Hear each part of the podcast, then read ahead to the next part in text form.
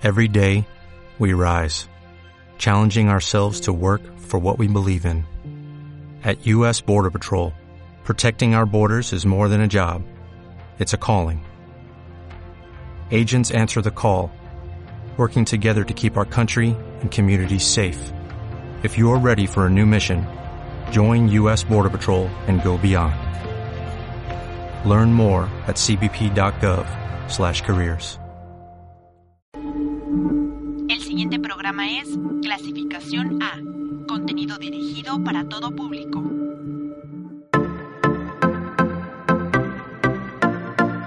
Radio Universidad, en el marco de la conmemoración de los 50 años de la Universidad Autónoma de Nayarit, presenta la serie Pilares de la UAN, Memoria Viva.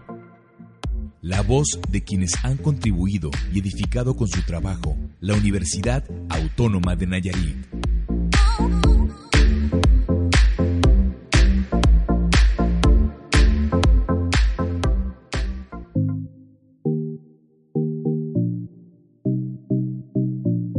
Al cumplir 50 años, la Universidad Autónoma de Nayarit, vemos que las aulas, laboratorios y canchas deportivas están ocupadas por jóvenes entre 18 y 24 años de edad.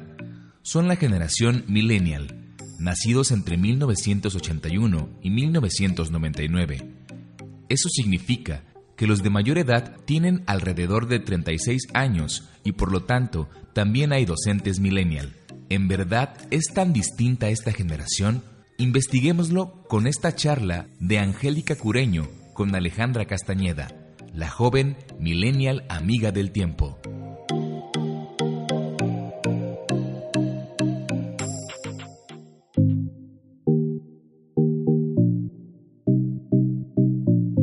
Se menciona que la generación millennial tiene al menos cinco características y estas son, son nativos digitales, tienen mayor capacidad multitarea, están más y mejor preparados, son hijas e hijos de la globalización y son menos conformistas. En esta emisión de Pilares de la UAM veremos cuántas de estas características encontramos en nuestra invitada, Alejandra Castañeda Álvarez. Alejandra, gracias por estar aquí en Radio One y compartir tu tiempo y tu historia. No, pues muchas gracias a usted y pues es un gusto. Bien, pues comencemos. En mi opinión, Alejandra tiene la enorme cualidad de saber administrar su tiempo. Pero más que eso, se ha fijado metas que quiere alcanzar. No es spoiler, pero les diré que Alejandra estudia dos carreras y practica deporte y además se da tiempo para dormir. ¿Te gusta dormir? ¿O soñar? No, las dos, las dos. ¿Las dos cosas? Sí. Bien, pero te das tiempo para todo. Para todo, sí. Ok, hagamos un poco de historia. Cuéntanos de tus primeros años de estudio, de tus gustos y aficiones. Bien, pues yo nací aquí en Tepic, Nayarit y mi infancia la pasé, digamos que los primeros seis años de mi vida las pasé viviendo en diferentes colonias hasta que llegué a la colonia Morelos y ahí fue pues donde se asentó mi familia y donde empecé a, digamos, a convivir con pues la colonia, con mis amigos, a encontrar como una vida más social, por Ajá. decirlo así, y a no sé cómo explicarlo. ¿Cómo convivir? Ajá, sí, convivir, a empezar a forjar mi personalidad. Yo creo que eso, ¿Qué hacías de niña? bien, a mí de niña me gustaba mucho andar en bici. Ah, todavía, todavía ando en bici y en patines todavía lo hago. ¿En serio? Sí. ¿En las pistas? Em, en la calle, donde sea. Yo era mucho de irme a parques. De hecho, ahí en la colonia es un privilegio tener tantos parques cerca. De hecho, de mi casa hay Y la tres. loma, ¿no? Tapia. Ah, aparte, la loma, sí, claro. Este, entonces, me aburría de un parque, me iba a andar en bici, en otro, no sé. Siempre me gustó ser un poco callejera. este, y a ver, a curiosear, a andar viendo. Siempre me gustó ser así. Este, Entonces, patinar y andar en bici. mis era lo tuyo. actividades, sí, mis Ir a la actividades escuela favoritas. normalito. ¿Qué Sí, más hacía? Me gustaba mucho, también inicié ballet. A la edad de siete años comencé a estudiar ballet. Am, de ahí, pues, duré ocho años practicando el ballet. ¿Te Demasiado. ¿Titulaste o cómo es esto? ¿Te certificaste? En realidad no estoy certificada, pero durante todos los años sí me fueron dando reconocimientos, constancias y todo eso. Sí me quedé corta con la certificación porque am, buscaba también la misma escuela generar esas oportunidades, pero realmente pues aquí no no hay No, se tenía que mandar a Londres o a alguna otra Mm, escuela. lo más cerca escuela, ¿no? y digamos lo más profesional que tenemos aquí pues sería ir a Guadalajara o a México. Y sí tuve la oportunidad de ir a Guadalajara a un curso intensivo de ballet. Fue lo mejor. La verdad es me encantó esa experiencia, pero pues bueno, este ¿Por qué te gustó?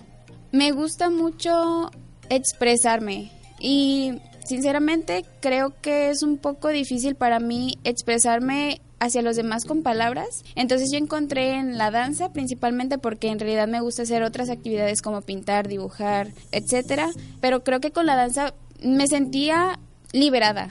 Me sentía que podía transmitir y yo también sentía pues todas esas emociones, sentía la música, prácticamente me sentía libre y pues me encantaba ver que las personas disfrutaran lo que yo estaba haciendo. Eso era era, un doble disfrute, ¿no? Así es. Entonces yo creo que por eso me enamoré demasiado del ballet. Muy bien. ¿Y luego sigue la prepa o sigue la secundaria? No sé qué Em, pasa. Sí, en la preparatoria este también intenté continuar con pues con la disciplina del ballet, aunque se me dificultó un poco porque yo estaba estudiando en el turno vespertino. ¿En y qué escuela? En el CETI 100. Ujú.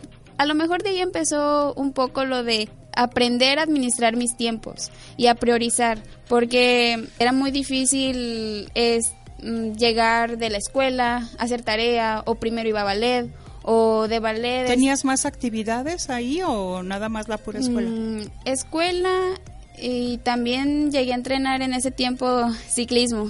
Sí, ¿También? también hice ciclismo. ¿Era el deporte también lo que te llamaba la atención? Sí. Siempre me gustó hacer actividades físicas. Bueno, am, sí, encontraba como una liberación, sacar el estrés y tener tiempo para mí. Eso era lo que más me gustaba, que era un tiempo totalmente dedicado a mí.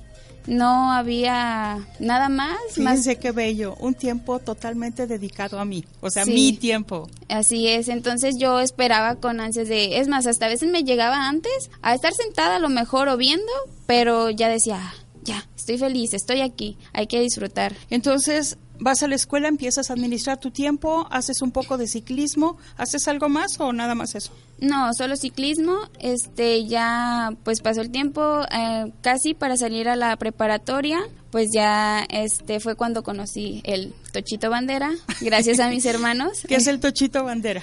El Tochito Bandera es una disciplina muy similar al fútbol americano, solo que Con mujeres. con mujeres. También se juega varonil y mixto, pero en realidad es más femenil. No hay contacto, pero sí sigue siendo un, un En lugar de la Ujú. se, re- Quitan se las quita el la bandera o La pañuelo, bandera, ¿no? sí, pañuelo también Ese es llamado. el tochito. Así es. ¿Y está- empezaste a jugarlo por influencia de tus hermanos? Sí, mis hermanos entrenaban en el equipo de lagartos de aquí de la universidad. Y pues de verlos, tal vez me empezó a llamar un poco la atención. Después ¿Y descubrí. le entendías? Mm, Sinceramente no. ¿Ah, no? entendía nada. Yo llegué en ceros. Llegué a entrenar este por primera vez y dije, bueno, ¿y aquí qué se hace? Y de hecho me echaban mucha carrilla porque corría como bailarina, saltaba como bailarina y sí me decían, hey, aquí no es ballet. Ah, claro, claro, porque tenías la otra disciplina. Así es, pero creo que eso me ayudó mucho por coordinación, movimientos y todo eso. Creo que sí fue un, un gran apoyo para poder desarrollarme. ¿En qué año es esto? En 2015, Entonces, a partir del 2015, te integras al equipo de de Tochito Bandera, que se llama Lagartos Flag, de aquí de la- Lagartos Flag. Ah, no es femenil, Lagartos. No, ajá, Ok, mira. Lagartos Flag. Bueno, ¿qué lugar ocupa el deporte en tu vida entonces? Porque ya lo traes desde atrás. Sí, yo creo que en tercer lugar. Primero yo, después el estudio y en tercer lugar el deporte. Muy bien, sí cumple condiciones millennial la, la entrevistada Alejandra. Ok, y para elegir carrera, ¿qué pasó ahí? Para ¿Ya la tenías pensada? Mm. ¿Fue un volado? ¿Fue inspiración? ¿Un sueño? ¿Qué fue? Yo creo que fue el enamoramiento de la radio. Eh, me gustaba mucho escuchar la radio. De hecho, tenía desde muy chica este, una radio, una grabadora con radio. Entonces, era más mi fascinación por yo querer trabajar o ir a una cabina de radio a grabar, a hablar. ¿Verdad no que sé. radio es lo máximo? Sí, a mí la verdad sí me gustaba. Recuerdo en mi infancia que me sentaba, yo era mucho de comprar revistas, me sentaba y las leía y me grababa. Y yo inventada así de, ay, mi programa, bienvenidos, hola, ¿cómo están? Y así. Pero pues no, entonces yo creo que por eso es que decido estudiar comunicación y medios. Muy bien. Bien, tuvimos una charla antes de entrar al aire, entonces me entero que había una práctica en la universidad que podían tomar dos fichas de inscripción. Así es. Y, que tú eres la última, la última generación. Generación, sí. Y entonces podías concursar por dos Por carreras. dos carreras, así es. Mi segunda opción era ciencia política. ¿Por qué? No lo sé. este, creo que en este momento de mi vida yo digo, qué bueno que, Que no, no que, ajá, sí, que no quedé, que no hice, bueno, en realidad no apliqué examen, me decidí nada más por comunicación y afortunadamente pues quedé en la carrera en 2015 y pues ahí inició toda, toda Ahí empieza historia. otra parte de la historia. Así Muy es. bien, avanzas en los estudios, vas aprendiendo, pero no estás del todo satisfecha. Así es. Como que dices, me falta algo más. ¿Y qué era lo que te faltaba? creo que mi pelea con la carrera, por decirlo así, era de que yo lo veía todo con un ente más psicológico. Yo lo quería ver como conductas, yo quería ver, no sé, de una manera muy diferente, algo más este como personal. Y yo me preguntaba muchas cosas, es que ¿por qué lo hacen así? O Más de la conducta. Sí, más conductual. Y en realidad varios maestros durante pues todo el transcurso de mi carrera me decían, oye, es que, es que todo lo quieres ver desde la conducta. Y todo lo quieres ver desde la conducta. Y yo, bueno, pues sí. Y no se debe de ver así, o, o cómo. o explíquenme. Entonces, no todo es comunicación. entonces yo dije, bueno, ¿qué está pasando? ¿No me está gustando del todo? ¿O, o en qué estoy fallando? ¿Está mal que lo vea de esa manera? Entonces digo, bueno, creo que sería una buena idea estudiar psicología. y entonces, a En- partir de tu sexto semestre de comunicación, ingresas al Ah. primero de, de psicología. Así es. Están en la misma unidad. Están en, dentro Sí, de sociales, Dentro ¿no? de sociales. Que eso ya es una ventaja. Ay, sí, no, No yo... tienes que correr de edificio Ah, a claro. edificio. Sí, nada más cambiar de salón, afortunadamente. Bien, entonces avanzas en una y empiezas en la otra.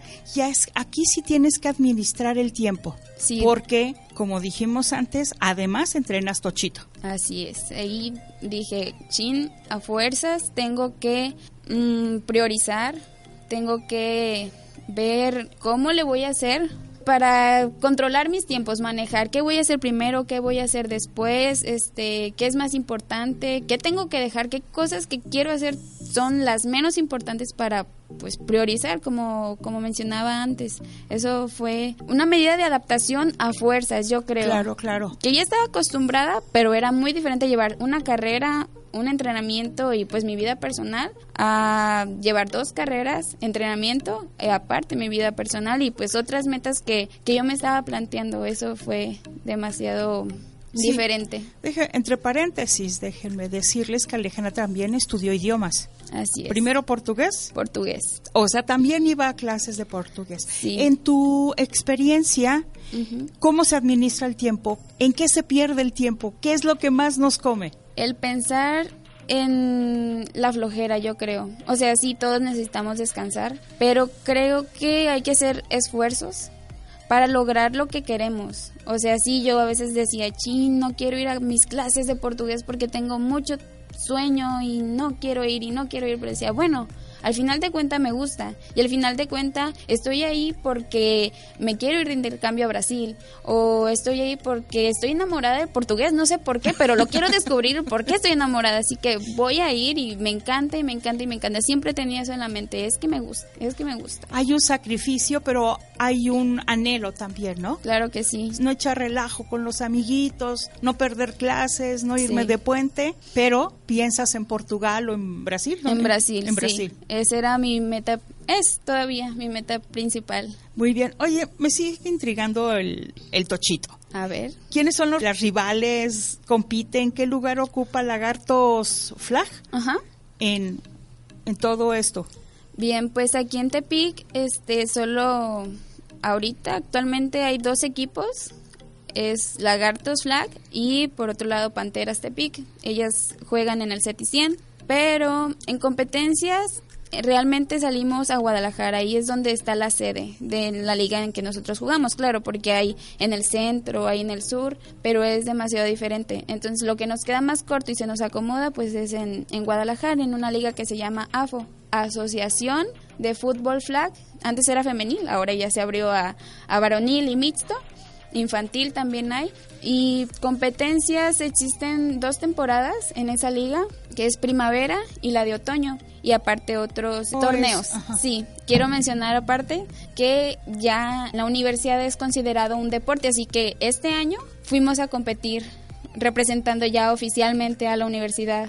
En Guadalajara nos tocó ir, solo jugamos la etapa regional. Esto se me hace un gran logro porque las mujeres están participando en un deporte que tradicionalmente era masculino, Así rudo, in- excluyente. Sí, Y este ya es, incluye la diversidad, ¿no? Así es. Esto es muy bueno. Ahora estás en un momento, me parece que crucial, ¿no? Porque llevas las dos carreras, llevas el deporte, tienes que hacer, pensar a futuro. Sí. ¿Cómo te sientes en la universidad? Me da mucha comodidad, me hace sentir que puedo ser yo misma.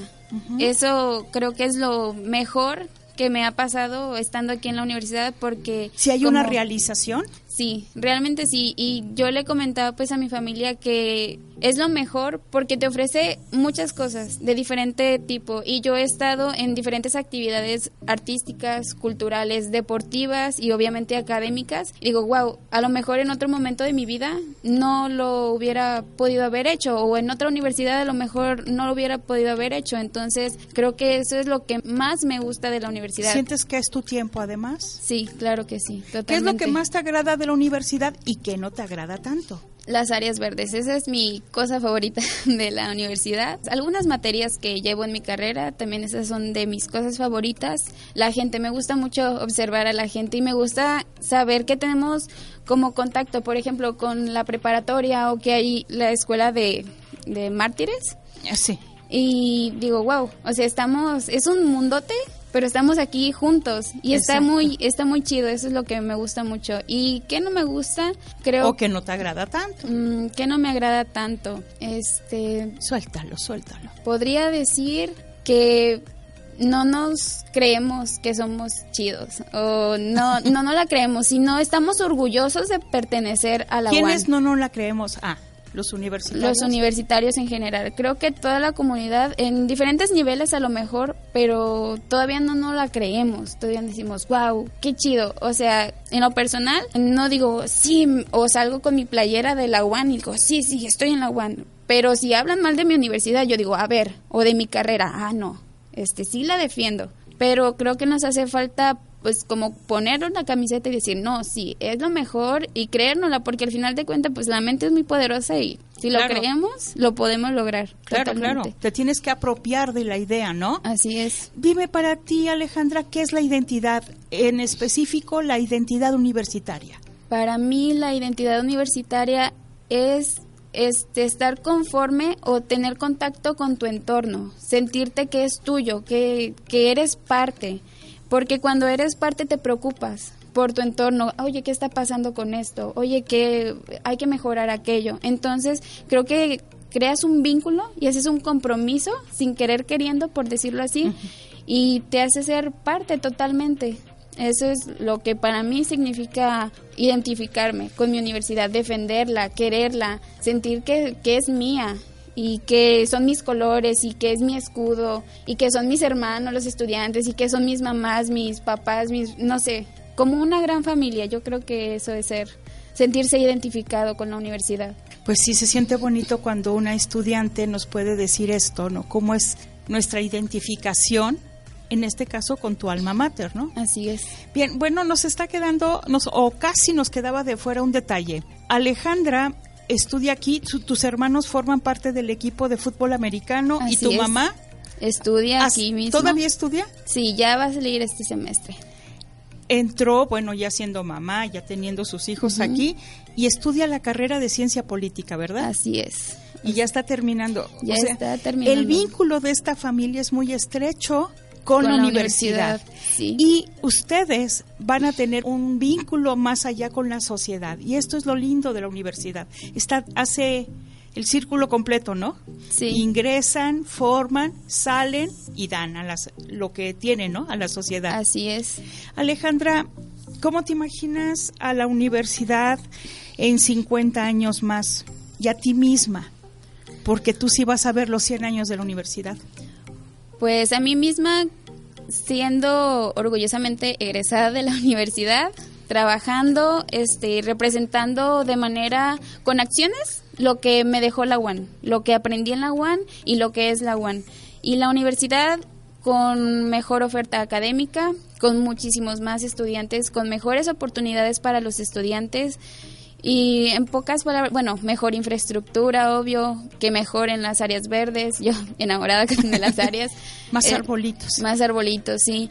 Y espero que mejor trabajada la identidad en general. Ojalá que sí. ¿Consideras que eres un pilar del agua? Sí y no. Sí, porque... ¿Cómo es eso? Sí, porque soy estudiante y pues sin estudiantes no existiría la universidad. Claro que... No tendría razón de ser completamente. Exactamente. Y no porque no siento que esté impactando en algo en la UAN. O sea, sí estudio, sí, sí hago muchas actividades aquí dentro de la UAN, pero no creo que esté generando un verdadero cambio. Bueno, eso, es, lo que yo pienso, sí. Pero no sé, creo que eso puede cambiar este, yo estoy muy enfocada en investigar sobre la identidad y más específicamente la identidad deportiva y eso sería lo que yo quisiera dejarle a la UAN, esa oportunidad de mejorar y que sea mejor universidad y que demuestre que es la mejor. Pues sin duda, Alejandra, que eres parte importante de la universidad y de su historia. Gracias, Alejandra. Deseamos que alcances todas tus metas y muchas más. Muchas gracias. Espero lo mismo. Pues ya escucharon un fragmento de la historia de Alejandra Castañeda. Nos daría mucho gusto que este programa quedara archivado en la memoria radiofónica de la universidad y que dentro de medio siglo, al cumplir 100 años, se pueda volver a escuchar y quienes son estudiantes ahora puedan reflejarse y sentir el mismo cariño de su alma mater. Se despide de ustedes Angélica Cureño. Gracias por su atención.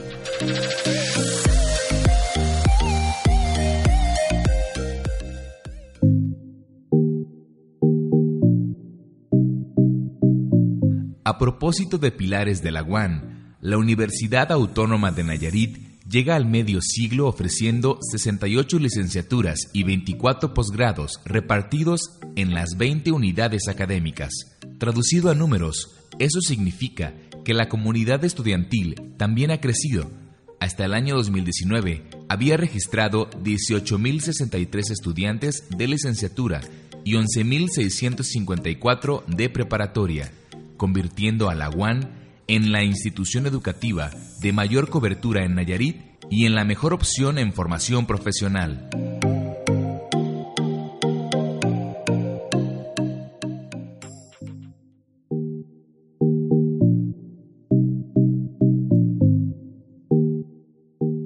Pilares de la UAN es una producción de Radio UAN a cargo de Angélica Cureño al micrófono y Juan Carlos Castañeda en controles.